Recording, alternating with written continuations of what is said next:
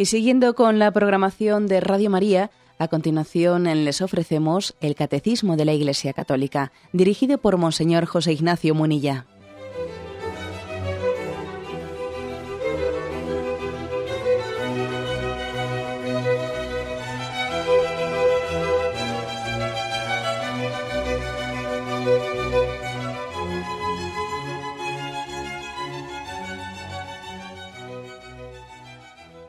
Cordial saludo a todos los oyentes de Radio María. Un día más, con la gracia del Señor, proseguimos el comentario del Catecismo de nuestra Madre, la Iglesia. Estamos en este apartado del Catecismo en el que tiene como título Jesús enseña a orar. Y aquí estamos nosotros como discípulos, diciéndole a Jesús, Jesús, enséñame a orar, porque lo hago mal, muy deficientemente. Quisiera que mi oración fuese más viva, más viva, que tuviese una intimidad contigo, con el Padre, con el Espíritu Santo, mucho más intensa. Bueno, pues en eso estamos, en eso estamos y yo creo que el Señor, a quien desee fervientemente esa gracia, se la va a conceder, se la va a conceder. Al Señor no le gusta jugar al escondite, Él quiere mostrarse, es un corazón abierto, que nos invita a su intimidad. Cuando Jesús dice eso de venid a mí, bueno, pues eso traducido al tema de la oración, quiere decir que la oración no está reservada para determinados expertos que han estudiado teología ni nada por el estilo. Ni nada por el estilo. Bueno, pues estábamos en el punto 2609, que dice así. Decidido así el corazón a convertirse, aprende a orar en la fe. La fe es una adhesión filial a Dios, más allá de lo que nosotros sentimos y comprendemos se ha hecho posible porque el Hijo amado nos abre el acceso al Padre. Porque puede, perdón, puede pedirnos que busquemos y que llamemos, porque Él es la puerta y el camino. Bueno, la primera expresión ¿eh? de este punto del catecismo. Decidido así el corazón a convertirse, aprende a orar en la fe. Aquí se refiere eh, este punto, lógicamente, a las enseñanzas que nos ha dado en el anterior, en el que se insistió mucho que en el sermón de la montaña Jesús insistió en la conversión del corazón. Me habéis escuchado ya muchas veces eh, a lo largo de este capítulo sobre la oración que la oración no es tanto, no podemos pensar, no debemos de pensar que el secreto de la oración esté en una especie de tácticas ¿eh? metodológicas que siempre pueden ayudar. El secreto de la oración está en el deseo real, eh, ferviente, de conversión. Por eso mm, eso lo ha insistido mucho en el punto anterior el catecismo. Y ahora dice, bueno, pues decidido a convertirse, si es así, si eso es verdad, si eso es verdad, decidido a convertirse. Y ojo, eh, que estamos en una cultura en la que cuando hablas de conversión, llamada la conversión, fácilmente hay una ridiculización. Ah, ¿en qué te vas a convertir? bueno, parece que ya se está, se está como ridiculizando la posibilidad de que, de que el hombre cambie. Existe como una especie de escepticismo ante ante la conversión. Porque la conversión no deja de ser, pues, pues la posibilidad de que el hombre vuelva a nacer de nuevo. Y entonces el escéptico se ríe de la conversión o, la califica de comedura de coco, de, bueno, pues de algo que es irracional, etcétera, etcétera, ¿no? Bueno, pues sin embargo nosotros creemos en la conversión y, entendemos que es lo sustancial del cristianismo. Bien, pues en esa onda, dice el catecismo, si es así, si eso es verdad, si yo tengo ganas de ser de Dios, de convertirme a Él, ya vas a ver tú que fácilmente aprendemos a orar. Se aprende a caminar andando, se aprende a caminar andando, como en la vida misma, como les pasa a los niños que empiezan a dar sus, sus pasitos, ¿no? Sus pasitos y, es increíble los coscorrones que se pueden pegar en un primer momento y con qué facilidad se caen y se vuelven a levantar y, es un espectáculo para sus padres ver cómo ellos dan los primeros pasos. Pero claro, ¿por qué aprenden a caminar los niños? Porque quieren ir, porque quieren ir a los brazos de su padre, de su madre, porque quieren explorar la vida, porque quieren buscar si un niño no tuviese amor, si un niño no buscase a su padre o a su madre, o no tuviese ese deseo de, explorar la vida y de buscarla, y de mirar en todos los rincones, etcétera, ¿no? Pues ese niño no aprendería a andar, se quedaría tumbado en la cuna, aunque fuese ya pues un cuerpo adulto tumbado en una cuna. Y a veces ocurre eso, ¿no? Que tenemos una imagen de, de un hombre materialista que casi podíamos verlo reflejado en un gran cuerpo con un espíritu muerto, que no busca, que se queda tumbado, se queda tumbado en su sillón, en su cama, ¿no? Decíamos poniendo este ejemplo, que es un ejemplo que queremos también ver, verlo reflejado en los niños, que son un, un, auténtico ejemplo para nosotros.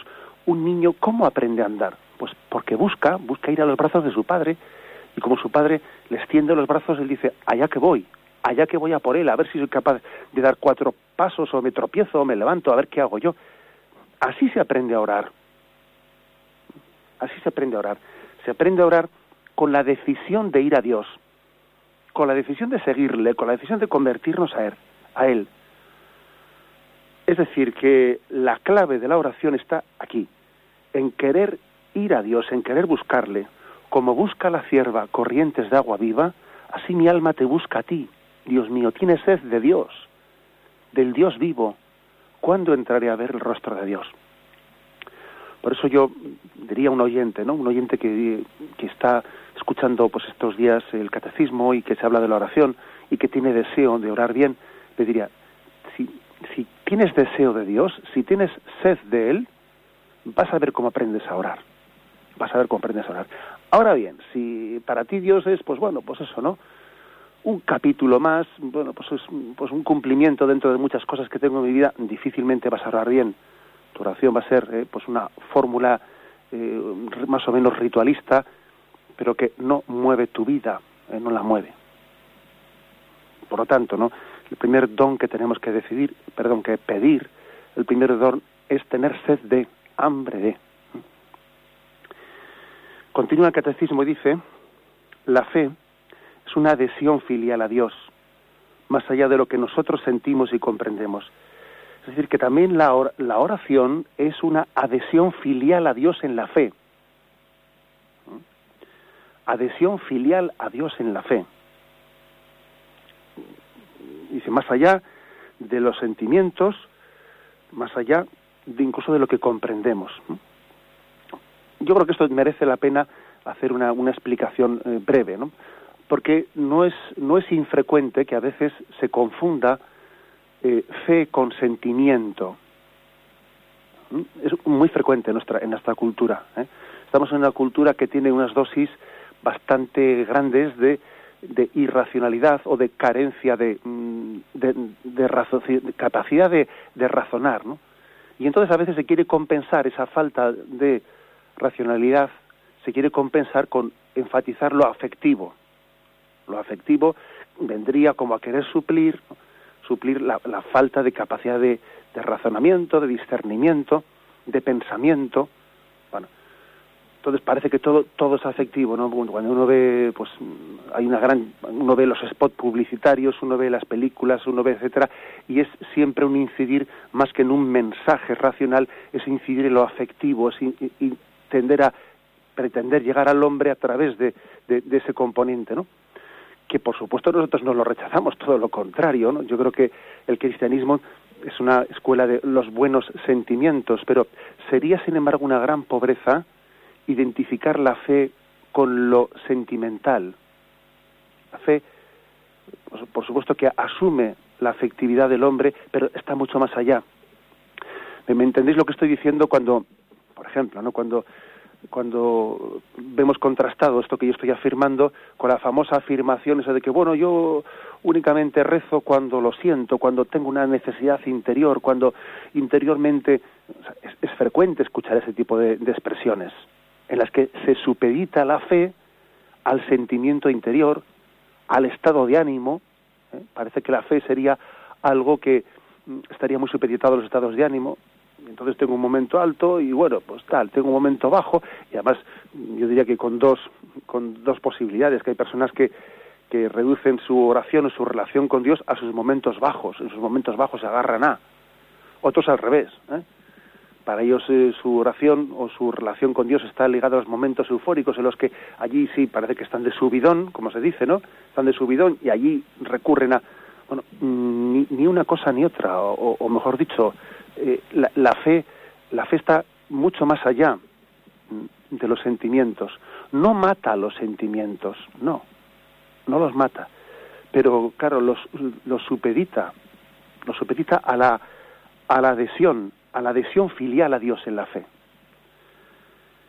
Hay una, un pasaje evangélico, un pasaje bíblico de las cartas del Nuevo Testamento que dice, el justo vivirá por la fe.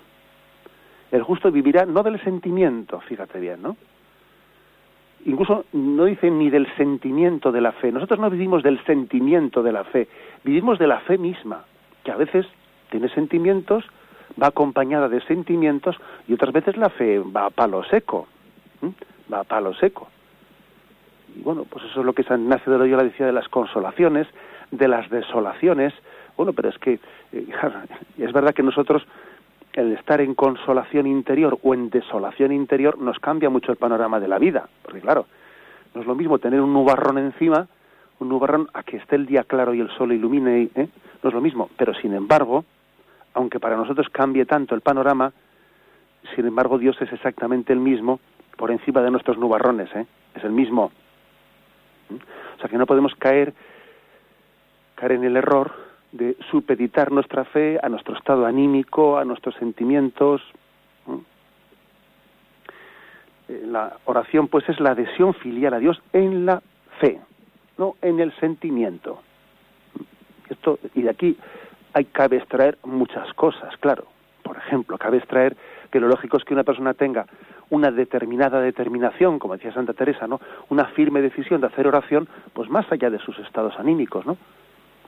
No, no estando supeditado a ver si ahora, ahora me, viene bien, me llama, no me llama a hacerlo, pero bueno, me llama no me llama a hacerlo. ¿Mm? quiere decir que del principio luego se extraen consecuencias prácticas de lo que estamos diciendo. Dice que mm, está más allá de lo que sentimos, incluso de lo que comprendemos, de lo que comprendemos. La adhesión filial en la fe no es que esté en contra de la razón, no, no, en contra de la razón no, ¿Mm? pero más allá de la razón sí a veces nosotros decimos, bueno, si, yo me entregaré a Dios, mi adhesión a Dios será en la medida en que lo tenga claro, en que lo tenga claro. Y el Señor te dice, mm, ven a mí y lo tendrás claro. O sea, es que es distinto el planteamiento, ¿no? Nosotros tenemos el, hombre que desconfía. dice, Señor, eh, si me muestras que estás ahí, eh, iré a ti. Y el Señor te dice, si vienes a mí, te demostraré que estoy aquí. Verás que estoy aquí. Venid y lo veréis. Jesús dice, venid y lo veréis.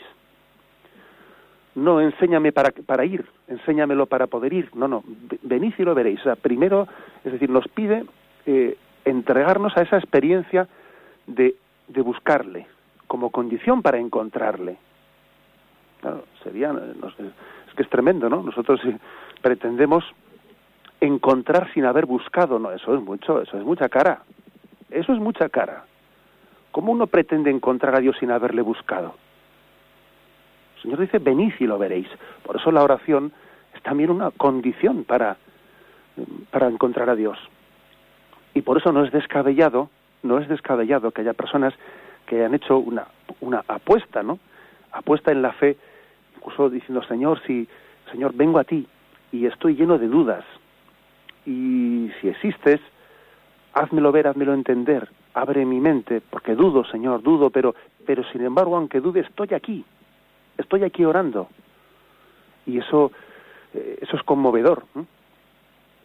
Yo, por ejemplo, recuerdo, recuerdo haber realizado, pues como sacerdote, bastantes, haber administrado bastantes veces el sacramento de la penitencia ante penitentes, ante personas que vienen y te decían, yo no estoy muy seguro de, de tener eh, la fe suficiente para, para estar celebrando este sacramento, para estar pidiendo perdón. Tengo muchísimas dudas y, la verdad es que no sé si, si tiene pleno sentido el que yo venga aquí y me postre en este sacramento de la confesión eh, para pues para pedir un perdón de la Iglesia que al mismo tiempo dudo, etcétera y tal, tal, tal. Eso.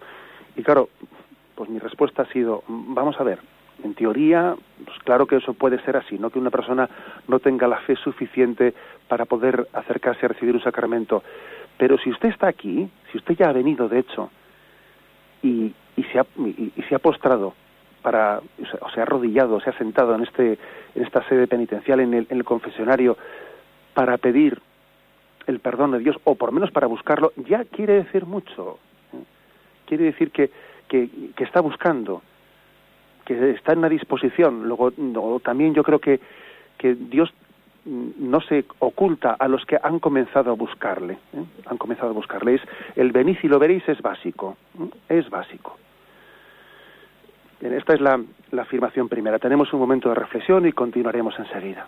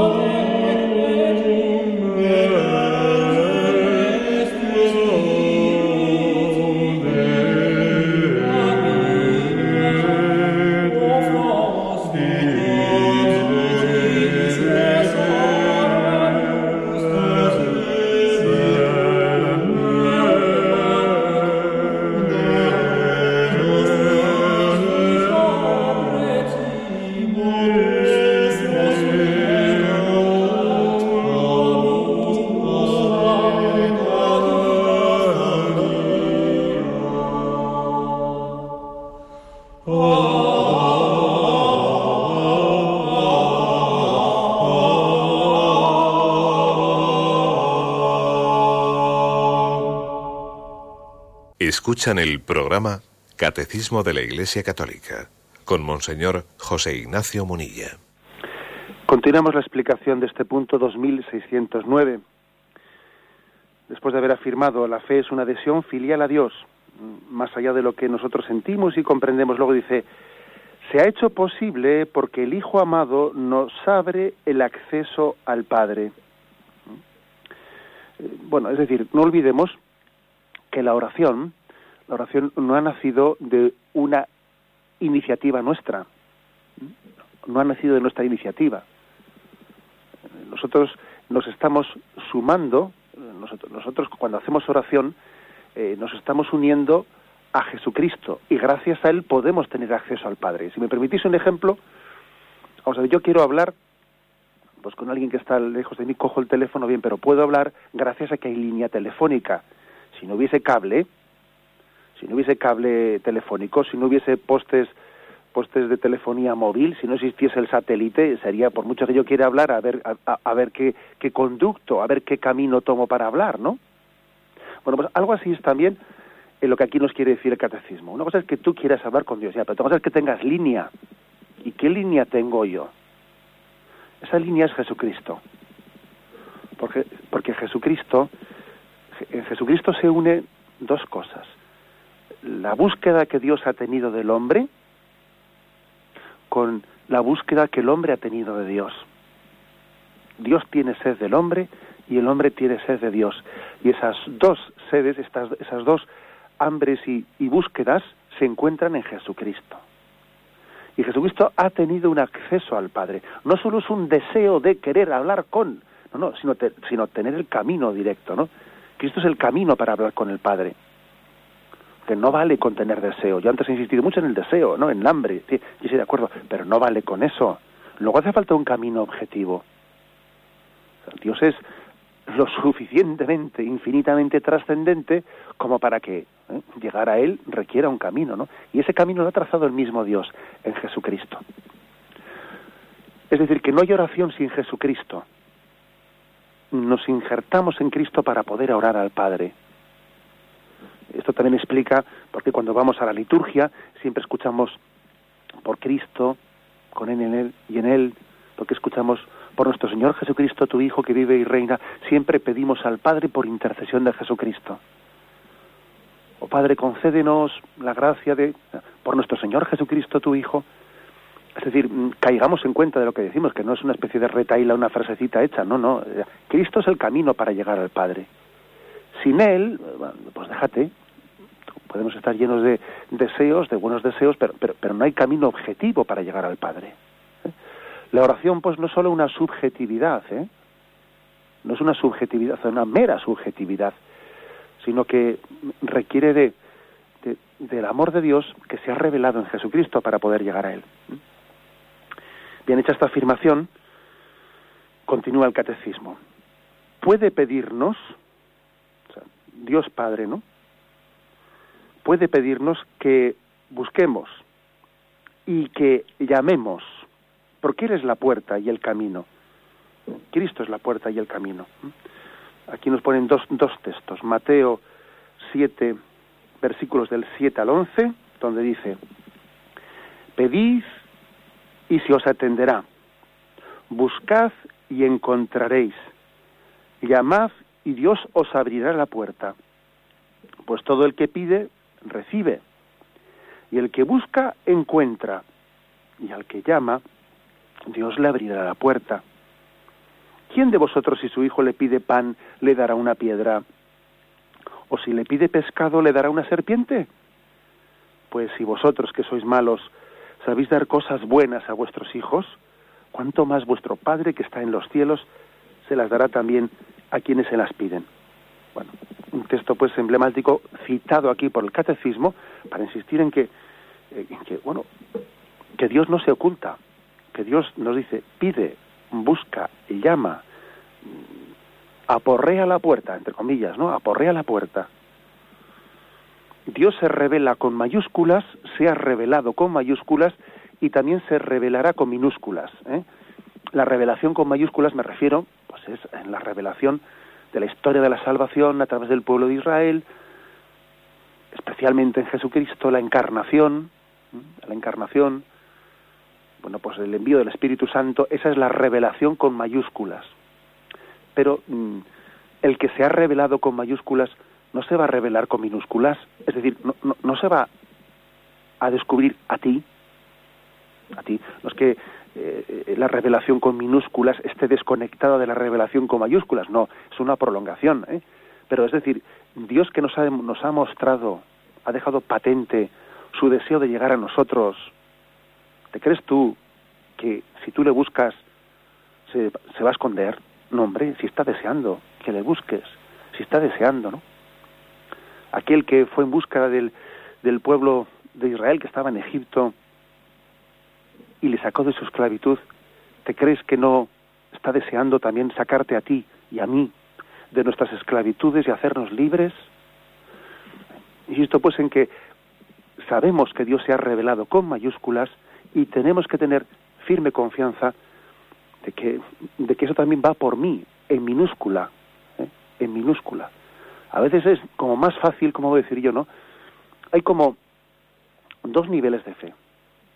Una cosa es decir, si Dios, Dios nos amó y creó el mundo. Pero luego otra cosa es creer que Dios me ama a mí, personalmente. Y que Dios quiere cambiar mi vida y va a entrar en ella. Entonces, bueno, como que no, como que puede ser más fácil, más fácil afirmar, ¿no? La, la intervención de Dios en mayúsculo como que eso va por todos, pero como claro que cuando, cuando se refiere a mí en concreto, uno dice, bueno, eso es, no sé, ¿no? Yo no sé, eso es demasiado para mí. Como que no nos creemos que el amor de Dios sea tan personal. No nos creemos que sea tan personal. Y aquí el catecismo insiste en esto. No, no vale decir, o sea, no, no vale, no es suficiente no creer en esa revelación con mayúsculas si no tenemos el pleno convencimiento de que cada uno de nosotros somos objeto de un amor personal de Dios y Él te está llamando, te está llamando. Bueno, este es el, por lo tanto, el pedid y se os dará, llamad y se os abrirá, porque quien busca encuentra, quien pide recibe, al que llama, Dios le abrirá. Dios le abrirá. Esta es una insistencia muy grande. El segundo texto que ofrece el catecismo, en el mismo capítulo de Mateo, Mateo 7, 13, 14. Entrad por la puerta estrecha. Aquí ha hablado de llamar a la puerta, ¿no? Buscad y llamad y os abrirá. Y ahora dice unos versículos después. Entrad por la puerta estrecha. La puerta, la puerta que conduce a la perdición es ancha y el camino es fácil. Y muchos son los que pasan por ellos. En cambio, es estrecha la puerta y angosto el camino que lleva la vida y son pocos los que le encuentran. ¿Cómo se complementa esto con lo anterior? En el texto anterior hay un llamad y se os abrirá. Llama, llama a la puerta. Pero ahora te dice, ojo, ¿eh? Pero fíjate que es la puerta estrecha, no es la puerta ancha que lleva a la perdición. Es decir, ¿a qué se refiere? Se refiere a que hay que llamar, pero con la disposición de hacernos pequeños, de agacharnos, de hacernos niños. Es la, la puerta estrecha, la puerta estrecha, es decir, no, no podemos pretender, yo, yo llamo a Dios desde mi soberbia, yo llamo a Dios de mi, desde mi autosuficiencia, yo llamo a Dios sin pretender yo cambiar, ¿no? En esta relación, que, bueno, pues evidentemente estás llamando, pero no, te estás llamando a ti mismo. Y para ti Dios es un adorno, es un adorno. No, aquí entrar por la puerta estrecha, es decir, yo cuando llamo a Dios, estoy dispuesto, o sea, estoy dispuesto a, a, lo que Él me muestre, a lo que Él me muestre. O sea, yo a Dios le firmo un cheque en blanco. O sea, le firmo un cheque en blanco y Él lo rellenará. Que hemos hablado muchas veces de este ejemplo, este, de, este ejemplo de cheque en blanco en este programa, ¿no?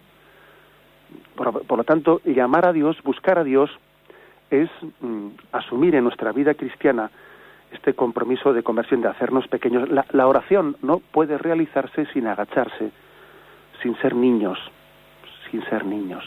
Tenemos que pedir esta gracia, ser buscadores y además buscadores incondicionales. Uno cuando busca a Dios no puede estar eh, buscando, no puede estar pretendiendo eh, decir, bueno, me adheriré a Él en la medida en que, bueno, pues que que coincida con mis expectativas, ¿no? No, o sea, Dios supera nuestras expectativas, las supera. Tenemos un momento de reflexión y continuamos enseguida.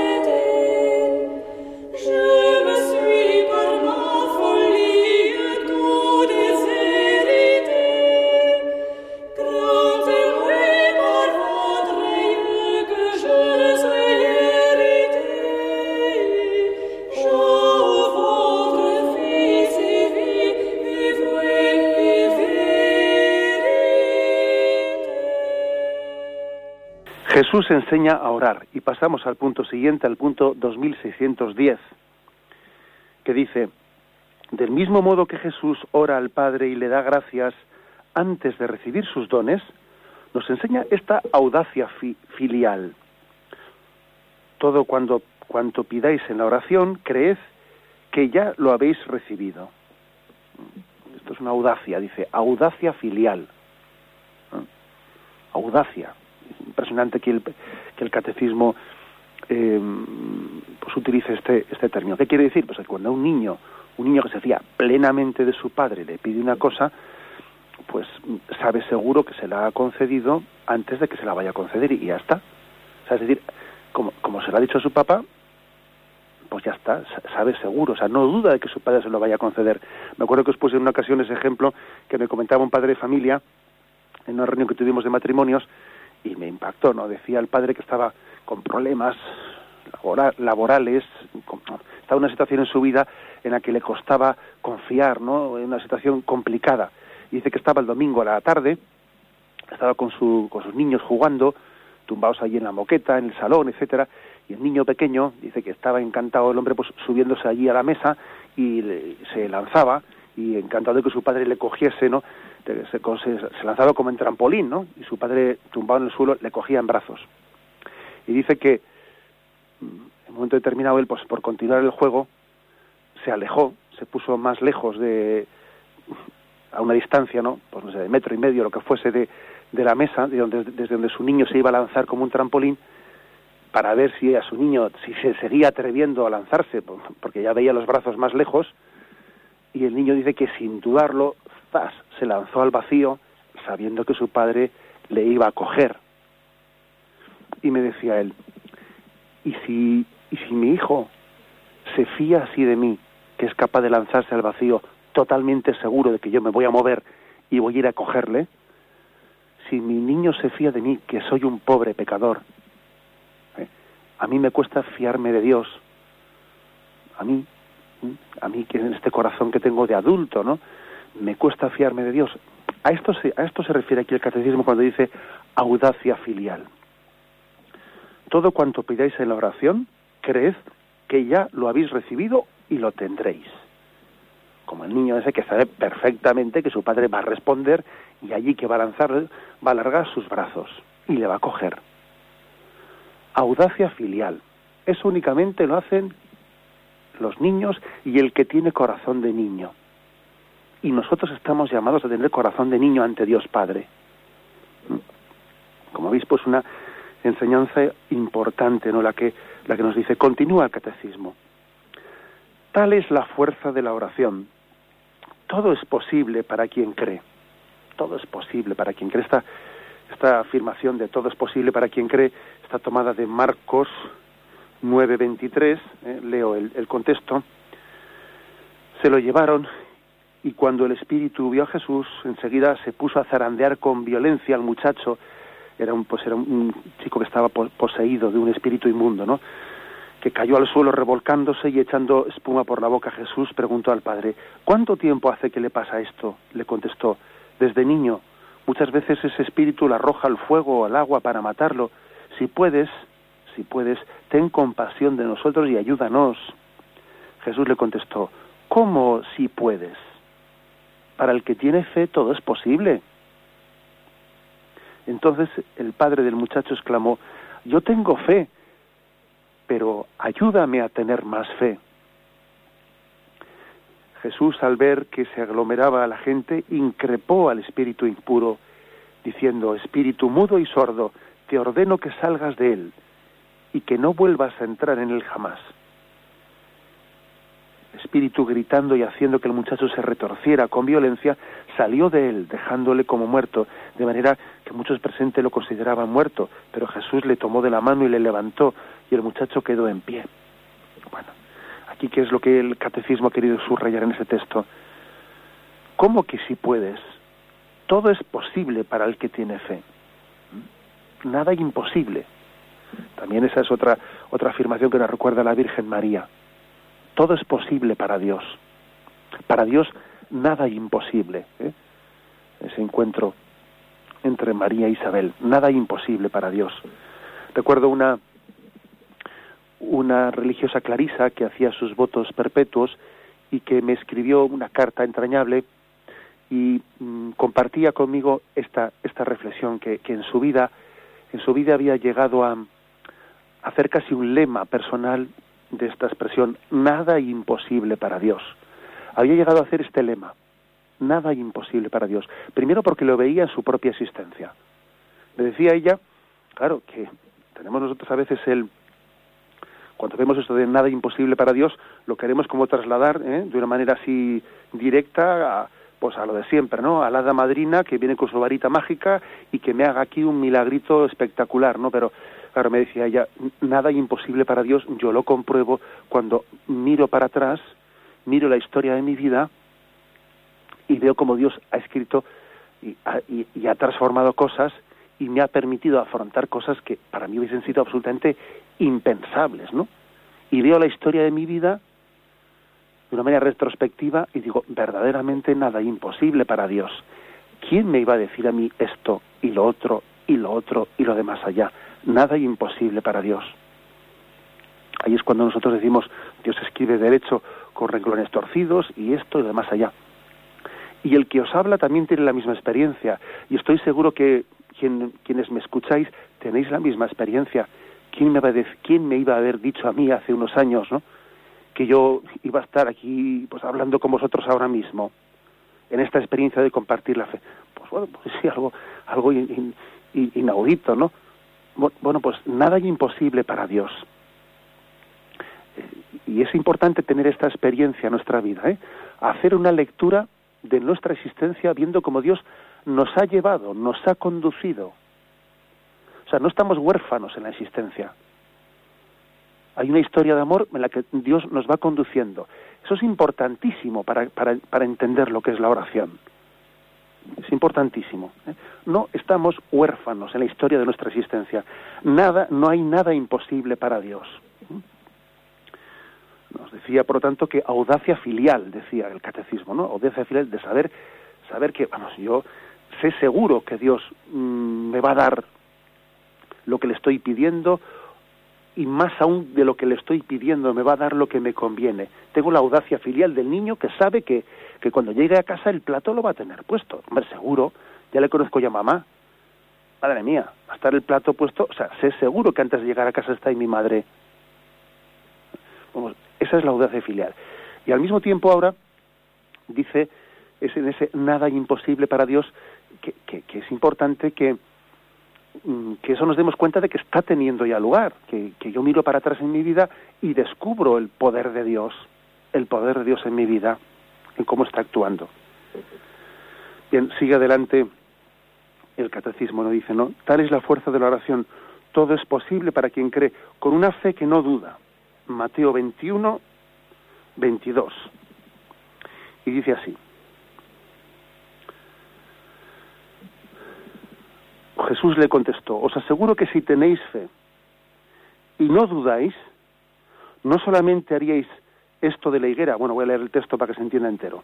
Por la mañana temprano, cuando Jesús volvía a la ciudad, sintió hambre. Al ver una higuera junto al camino, se acercó a ella, pero únicamente encontró hojas. Entonces dijo la higuera, que nunca más vuelva a dar, vuelvas a dar fruto. Y en aquel mismo instante se secó la higuera. Al ver aquello, los discípulos se quedaron atónitos y decían, ¿cómo ha podido secarse de repente la higuera? Jesús les contestó, os aseguro que si tenéis fe y no dudáis, no solamente haréis esto de la higuera, sino que si decís a este monte que se quite de ahí y se arroje al mar, así ocurrirá. Todo cuanto pidáis orando con fe, lo recibiréis. Es que es un texto misterioso, ¿eh? Por la fuerza con la que habla. Es, palabra de Dios, por lo tanto no podemos dudar. ¿eh? Dudar, evidentemente no es que vayamos a interpretarlo en el sentido literalista, ¿eh? literalista de decir que se vaya el monte al mar. ¿eh? Somos conscientes de que también existe, pues una, está existiendo aquí, pues una enfatización de, de, un ejemplo. Podríamos hablar de, de, un género, de una forma de hablar, pero, mm, pero el contenido el contenido de lo que Jesús quiere transmitir es plenamente cierto. ¿eh? Es plenamente cierto. Dice el catecismo, una fe que no duda, una fe que no duda. ¿eh? Por lo tanto, eh, detrás de la duda, la duda no es únicamente una, algunos, claro, no entendiendo lo que es la fe, se piensan que la duda es, bueno, pues meramente, pues, pues una, un, un debate racional, no un no tenerlo claro. No, no, detrás de la duda, en el sentido teológico de la palabra, existe un pecado del hombre. Claro, esto puede costar entenderlo. ¿eh? Lógicamente, eh, fuera del contexto teológico de la fe, la, la, duda, la duda no, no, no, no, es, no es pecado. O sea, no, la duda hasta puede ser totalmente comprensible, la duda puede ser el camino hacia el conocimiento de las cosas, bien, ¿eh? en un contexto no de fe, o sea, ajeno al sentido teológico que es en el que aquí nos estamos moviendo. Pero cuando estamos hablando de esa búsqueda que yo tengo de Dios y que Dios me, busca a mí, cuando estamos hablando ya no en ese contexto filosófico para entendernos, ¿no?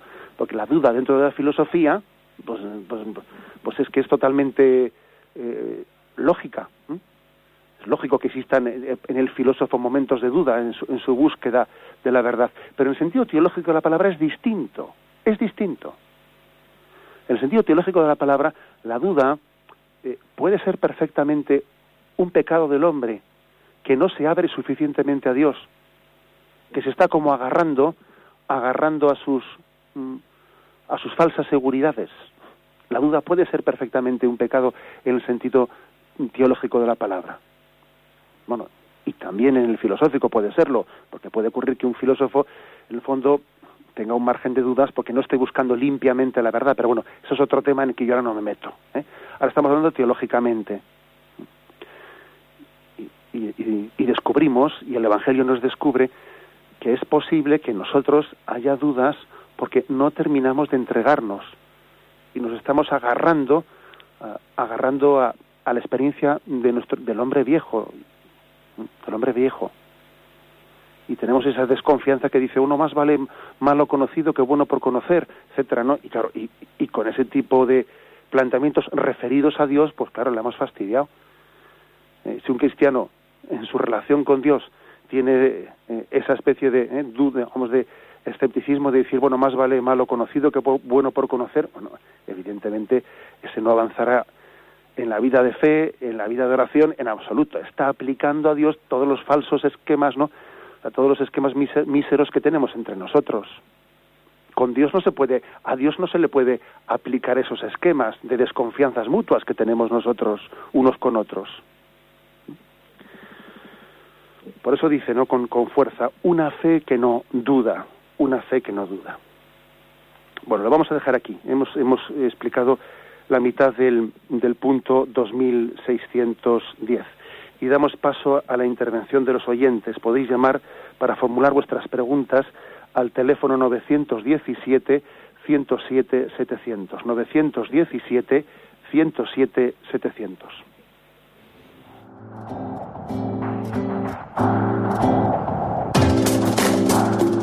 Estos voluntarios que dan su tiempo generosamente en el día a día. Cordial saludo a todos los oyentes de Radio María. Un día más, con la gracia del Señor, proseguimos el comentario del catecismo de nuestra Madre la Iglesia.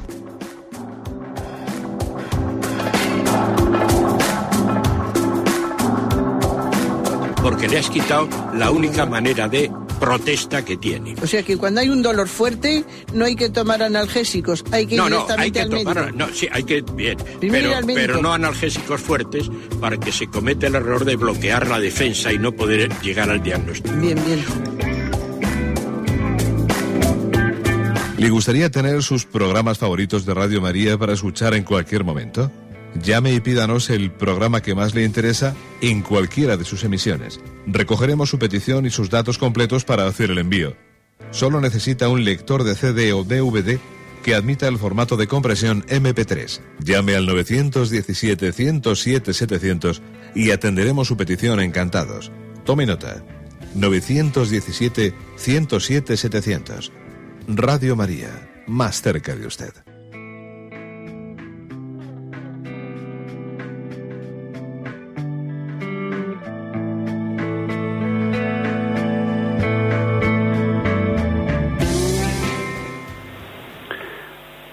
Buenos días. ¿Con quién hablamos? Sí, buenos días, señor eh, Juan de Zaragoza. Adelante, Juan. Te escuchamos. Eh, dos preguntas. Mire, eh, usted habló, me parece que fue antes de ayer, sobre el perdón, ¿no? el perdón al hermano, amar al enemigo. no puede Dios perdonar a uno si no perdona a uno a su vez previamente al hermano, ¿no? Entonces yo hasta ese punto yo he llegado a, quitar alguna denuncia a algún hermano, ¿no? Aunque primeramente no lo veía así, luego lo, eh, oyendo pues eh, a usted y en fin, reflexionando he visto que, que hay que quitar la denuncia y no proceder a llegar a un tribunal y demás. Pero entonces mi duda es, ¿se debe también evitar la defensa? Es decir, si, me, si la otra parte me condena, me lleva a juicio, yo debo moralmente quitarme, digamos, de, abogados y cosas de estas. Y por otra parte, otra pregunta es en relación al comentario que hizo usted ayer sobre el tema de las familias que sufren muchas familias católicas y no católicas, con el tema de la esterilidad.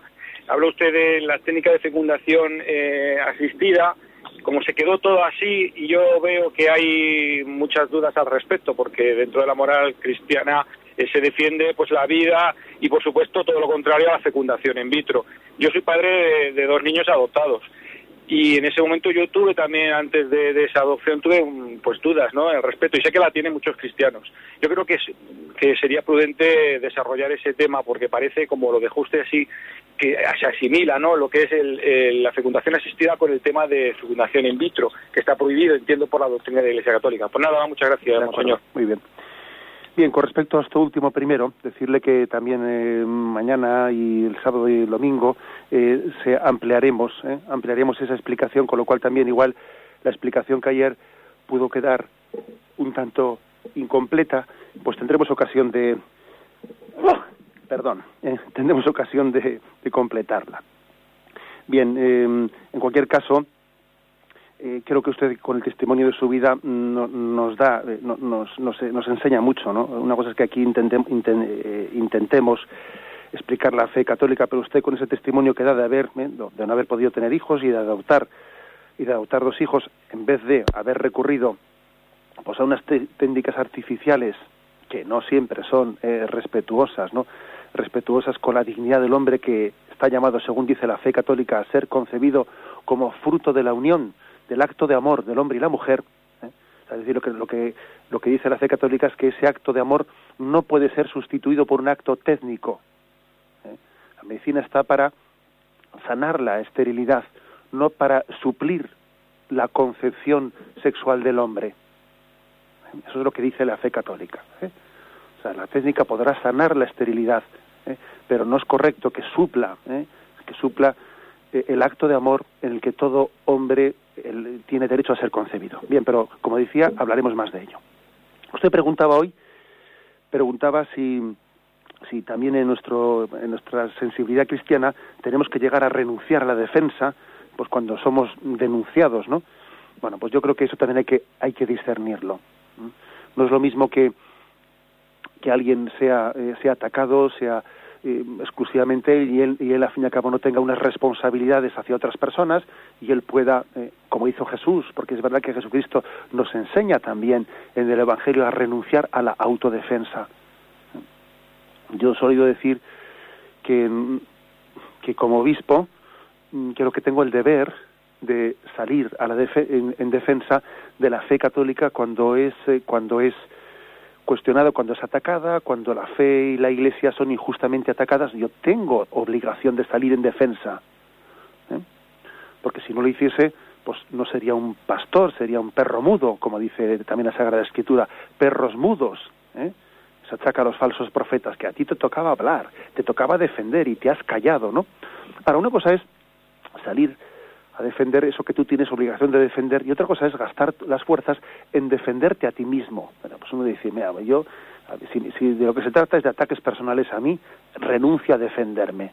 Bueno, bien, pero también es, también es cierto que también esto hay que discernirlo porque mm, a veces puede ocurrir que mi silencio pueda suponer un escándalo para los demás o para ciertas personas hacia las que yo tengo también una eh, un, deber de, tutelarlas, etcétera. O sea, supone también un discernimiento en base, en base también a qué deberes morales tengo yo para con los demás.